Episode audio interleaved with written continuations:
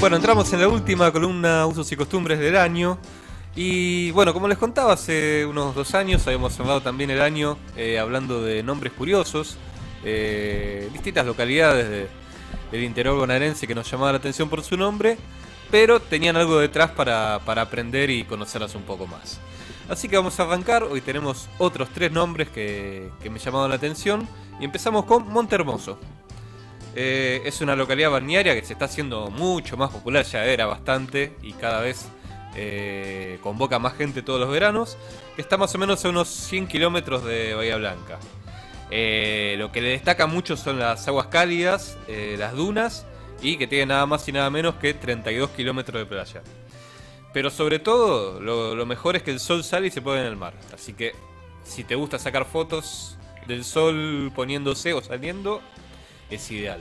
Hace poco, en una charla con gente hablando de, la costa, de gente que se iba a pasar ahora unos días a la costa, eh, salió, a mí me gusta tal lugar, a mí me gusta otro, yo tiré que Mar Azul me parece uno de los lugares más lindos que hay, y una persona tiró ahí su cartita con Monte Hermoso y dio la característica que dijiste vos, o sea, ves el amanecer eh, y el atardecer. Claro, y sobre Con- todo que es en el mar, Claro, claro, no, no, un una hermosura, una película. tal cual. Eh, ¿De dónde viene el nombre? El periodista Claudio Gómez, en el libro Memoria, Identidad y Territorio, eh, dice que la referencia a ese nombre era un médano que se veía a gran distancia y llegó a tener una altura de 36 metros. Uh. Eh, quedaba en lo que en esa época, hace eh, más de un siglo, se conocía como Punta Tejada y que después recibió ese nombre de Montermoso. Qué pedazo de médano. Flor de médano. Eh, lo común es pensar que el nombre surge de ahí, justamente, de lo que se llamaba Punta Tejada y ahora es Montermoso. Pero no, tiene que ver con dos nombres, eh, dos personalidades que les van a sonar un poquito conocidas. A ver, Charles Darwin y Florentino Meguino. Nada más me y nada suenan, menos. me suenan. Ameguino el del Hospital de Salud Mental. Y Darwin el de la teoría de las especies. El mismísimo. Eh, anduvo, pero no precisamente en lo que hoy es Montermoso, sino más o menos a, unos 12 kilómetros de ahí, eh, donde se instaló el primer faro terrestre del litoral atlántico argentino. Todo eso. Eh, que en ese momento se conoce como Farola Montermoso. Eh, un viento fuerte lo derribó en 2002, así que ya hoy no, no se lo puede visitar. Y el nombre más común que tiene es Las Rocas, esa zona. En la cabecera del partido, eh, primero se vio ese nombre en el, que era el Hotel Balneario Montermoso, inaugurado en 1918. Y después ya llegó la formalidad cuando lo, denominaron primero como municipio urbano, en 1979, y finalmente uno de los 135 partidos bonaerenses en 1983. Pasamos a otro, estábamos casi en el sur de la provincia de Buenos Aires, ahora nos vamos para el noroeste, a Coronel Granada. Eh, es una estación de tren que queda en la localidad de Villa Francia, en el partido General Pinto, que estuvimos charlando la, semana pasada, pasando Junín en- para el lado de. para Ruta 7, para el lado de Mendoza. Eh, y muchas veces a los dos se llama Coronel Granada indistintamente. Eh, si buscan en, en los diarios o incluso en los transportes, dice directamente Coronel Granada, como la estación. Eh, lo más atractivo ahí es la Laguna La Salada, que obviamente tienen para hacer pesca, para hacer kayak, eh, para descansar, eh, para acampar, para comer, tienen de todo. Muchas ganas de hacer caso. Muchas ganas. Vamos a buscar algún lugar. Sí. Creo sí, que sí, el sí, más sí. cercano de, de hacia Buenos Aires es San Fernando o San Isidro. Ah, no es lejos. No, No. no, no. Yo la única vez que hice fue en Lago Escondido, en Bariloche. Ah, mira qué lindo. La- no, Lago Espon- Escondido, no. Lago Moreno. Ah, Lago Moreno, me parece. Después me voy a fijar. eh, el nombre se debe a que Nicolás Eusebio Granada fue un militar que nació en Montevideo en 1795 y después de formarse en, la- en España eh, participó de la defensa de Montevideo en las invasiones inglesas de 1806 y 1807. Luchó junto a los ejércitos realistas en 1810, pero cuando los revolucionarios se lo llevaron preso, finalmente juró lealtad a la- a la libertad en 1816. Uh, libertario. Sí, sí, sí. La puta madre. Eh, y bueno, ya después eh, empezó a tener No distintas campañas. empezó a tener distintas campañas porque era de incipiente Argentina. eh, en combates como los de Caseros, eh, Cepeda, la Cañada de la Cruz. Eh, tuvo servicios en la frontera con los pueblos originarios y fue a la campaña del desierto de 1833, luego de la cual le dieron ese grado de coronel. El tercer lugar llama la atención, el nombre, ¿eh? Epa. Spoiler alert. Eh, sí, igual lo voy a decir ahora. Tenemos que ir. Este programa, especialmente este- programa, tiene que ir a visitar ese lugar. Y sacarse una foto con el cartel del nombre del lugar. Sí, señor. cual. A ver. Especialmente un integrante. Espero que haya cartel porque es un paraje. A ver. Esperemos que haya cartel. Es El Moro. ¡Epa! Es un Mira, par... eh, ¿Dónde está? Está El Moro tiene, tiene su propio paraje. Está legalizado ahí No hay, todo. no hay ninguno. El único integrante de este programa que puede decir yo tengo un paraje No, es, no, nos venimos a enterar en este momento, el es Martín Quispe, el Moro. que es un terrateniente. Sí, Ah, sí. Al final, al final. Al final, Por eso lo- la derogación de la ley de tierras a él le chupa un Le viene huevo. un huevo, claro.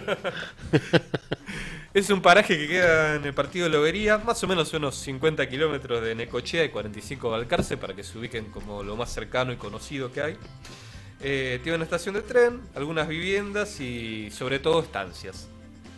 El nombre viene de un arroyo que pasa por ahí por esa zona y está basado en una leyenda que protagonizó Pedro Luro. ¿Quién fue Pedro Luro? Eh, uno de los grandes impulsores de Mar del Plata. Se hizo cargo del saladero, Claro. la grasería, instaló un molino y construyó un nuevo muelle. Después de lo que fueron lo- los Peralta Ramos, los fundadores, Sí. fue una de las personalidades más destacadas de Mar del Plata. Y resulta que hay una historia, una, si se quiere, una, una fábula o, o bueno, una leyenda que, que cuenta que el Uro tenía un caballo que se llamaba Moro, Mirá. Eh, que también es una raza de caballos. Sí. Eh, son los que vemos más que nada eh, que parece que tuvieran canas, porque solo la, la crin, eh, la cabeza y la cola, ah, y las patas, eh, son más oscuras. Entonces, bueno, son lo- la, la raza de caballos que, que nos cruzamos a veces. Eh, un día los estaban persiguiendo 20 indios que trataban de, de atravesarlos con una lanza. Y en esa, en qué esa raro, 20 persecución- indios para no usar lanza. Y en esa persecución el moro se tropezó y se quebró. Y bueno, lo que pasa con los caballos que en esos momentos ya no les queda otra que, sacrificarlos. Y bueno, junto a ese arroyo, que ahora se llama el moro, justamente fue el sacrificio con el cuchillo de plata que tenía el duro.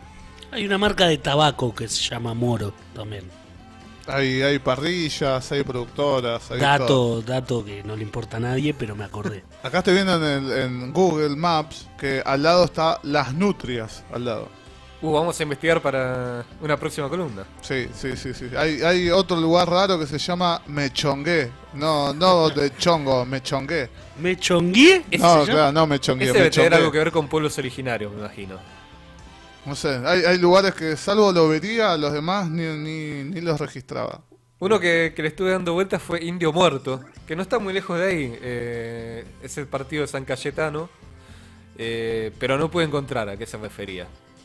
Me, me iba, las pistas me iban llevando a otro y otro y otro y nunca terminé viendo la, la explicación de por qué el nombre. Venado Tuerto tiene una explicación. Venado Tuerto es grandísimo nombre. Tiene una explicación, Venado Tuerto o pollo. Y debería tener, me imagino. Debe haber así alguna leyenda o fábula también.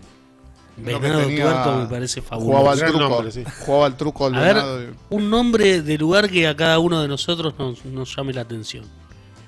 Mm, Uh, hay que pensarlo, ¿eh? Hay que pensar si que no es algo sí, no tan sé- no sé si es una que salga tan inmediata. rápido. Kurusukuatia. Choel es Choel. Choel, Choel.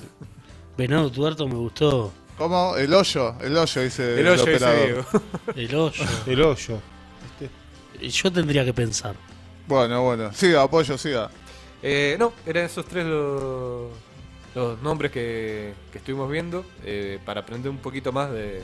De lugares con lugares- nombres característicos. Yo Claro. estuve en el dique Cabra Corral, pero no me llama tanto la atención. Es raro el nombre, pero pero no es como el hoyo. No, el hoyo es diferente, es otra el cosa. hoyo. Es O otra venado tuerto. Ca- Claro, sí, sí. Igual Choel Choel también es un nombre Sí, eh, como sí, sí. autóctono, ¿viste? No, no, no tiene tan, tanto de. ¿Qué onda? Eh, Después en otros países están Canelones, en Uruguay. En Uruguay, Sí. sí. Pelotas. Pelotas, claro, pelotas. A mí una vez eh, me llamó la atención, mirar las cosas que miraba yo cuando era chico, ¿no? Eh, el- un producto que, viste que vos te pones a un paquete de fideos, no sé qué carajo era. Vos te pones a ver la parte de atrás del paquete, además de tener la información nutricional, tiene de dónde viene, la dirección, dónde te podés dirigir en caso de eh, algún problema, o no, sé, en caso de qué. Y estaba la dirección de distintos países. Sí, Y en Uruguay quedaba sobre la calle Porongo. mira. Que, que ya exista una calle Porongo me llamó mucho la atención. Andar por hongo. Todos sabemos que mate, hay un hay un, un mate muy particular en Uruguay al que llaman Porongo. Exacto. Pero eh, una calle no sabía. Además de existir, bueno, igual ya esto se habló en repetidas ocasiones, un corte de carne que se llama choto también en. Uruguay. Bueno, el, el, pará, pará. Choto, Ahora, porongo. nombres, nombres raros que no, nombres raros, no precisamente de, de- lugares, sino que hacen referencia a, ¿no? Ponerle, en Uruguay, la parrilla libre. Espeto corrido. Es verdad. ¿Viste? Es- No, sé, por qué me causó no tanta tengo ni gracia. idea qué será el espeto. ¿Viste? Corrido, bueno, quiero imaginar que es libre. De corrido. Claro, de corrido, pero Claro, continuo. espeto corrido, ¿viste? Eh, Eso me, me acordé. Hablaron de Uruguay y me acordé de Habría que buscar la etimología de la palabra espeto. espeto. Claro, exacto. Qué falta de espeto. La reja es un nombre Debe raro tener algo con comer o alguna relación así. Es posible. La reja, Últimamente, sí, César. Sí, decía que acá la reja de diciendo para Moreno La reja es sí. un nombre no me gusta. Me hace como Y después Eh. viene Reja Grande. también me hace un poco eh, carcelario. ¿No? Últimamente me están recordando por distintas cosas a unos amigos uruguayos y ya que no sé si fue Pollo o Andrés que citó a, a Pelotas ahí en Brasil. Eh, creo que fue César. César. Eh, bueno, cuestión que el abuelo de, de mis amigos uruguayos nació en Pelotas. Entonces era, Todos nacimos en pelotas. era, era el chiste fácil en la primaria. O sea, mi abuelo nació en Pelotas. Era, y- en serio, o sea, yo, yo conocí la localidad de chiquito y, y obviamente pasé, pisé el palito.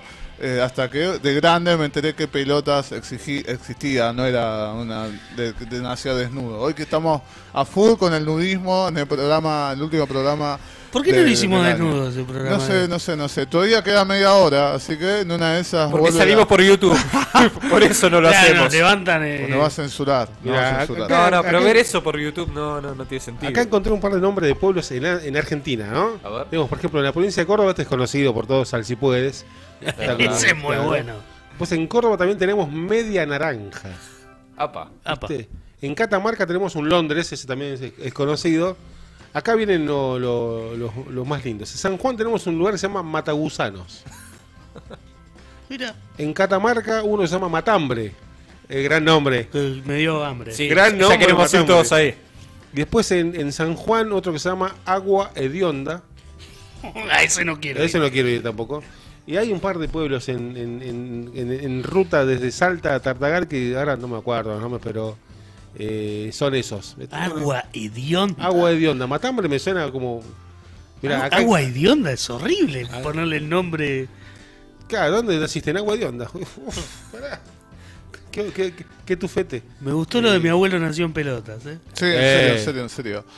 Eh, me voy a permitir nombrar rápidamente para la gente que escucha usos y costumbres los lugares, por lo menos los que están en YouTube, que son 20. Acá el eh, pollo tiene algo. Ah, a ver, pollo, me ganó de mano. Como el año pasado lo tuve que decir de memoria, ahora me lo noté. Bien, bien, bien, diga, diga, pollo. Eh, este año hablamos del Castillo de Cañuelas, eh, Duribelarrea, el turismo religioso en Tandil, eh, Saladillo con la fiesta de la galleta de piso.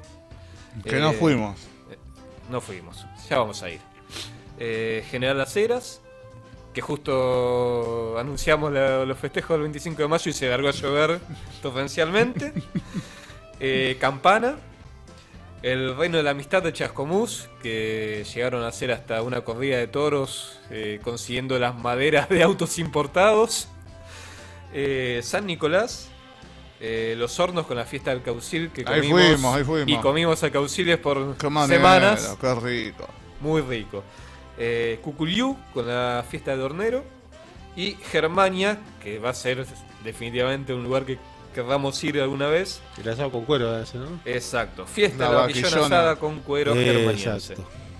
Ya, tengo un nombre más de un pueblo, el cual creo que si estuviese vivo, el señor Luca Prodan sería un. estaría viviendo ahí. En la provincia de Chubut tenemos un lugar que se llama Ginebra Grande. So malo. No, bueno, pero no, es una referencia ah, cariñosa Ah, al gran obvio. Luca. Luca nada más, Luca nada más aparte. Exacto. tenía miedo, tenía miedo el nombre de ese lugar. Y aparte, no me acuerdo si ese era el caso que estaba Ginebra Chica también. No lo sé. No lo sé. Lo que pasa es que que ahí sí. Google, es la respuesta rápida a todo, ¿viste? Eh, gracias, Pollo, por todos los lugares que nos compartiste ahí No, para visitar.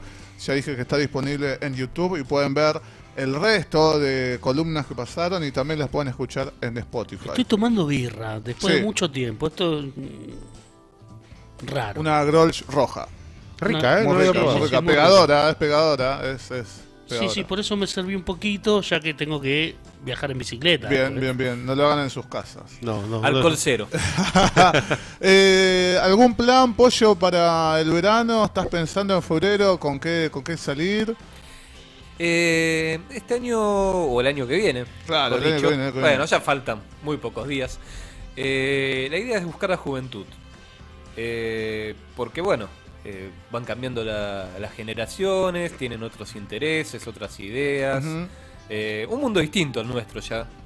Y, y bueno, eso también en, en el interior y en el campo eh, se vive mucho, pero al mismo tiempo se mantienen las tradiciones. Así que vamos a tratar de, de jugar con eso durante el año y, y ver qué piensan hoy los jóvenes que, que están por toda la provincia. Bien, me encanta, me encanta spoiler del querido Pollo para lo que será la temporada 2024, los 10 años del circo. Así que eso también, un detalle que se me escapó, pero el año que viene vamos a estar cumpliendo 10 años, así que una locura total. Yo vengo insistiendo con ir a festejar a San Pedro. Y bueno, puede ser, que- ¿por que qué fue el lugar donde nació Circo y, y comer en, ensaimada, naranjas. Está bien, está bien. No Hay sé si el mismo nivel de joda, porque cuando nació había mucha joda.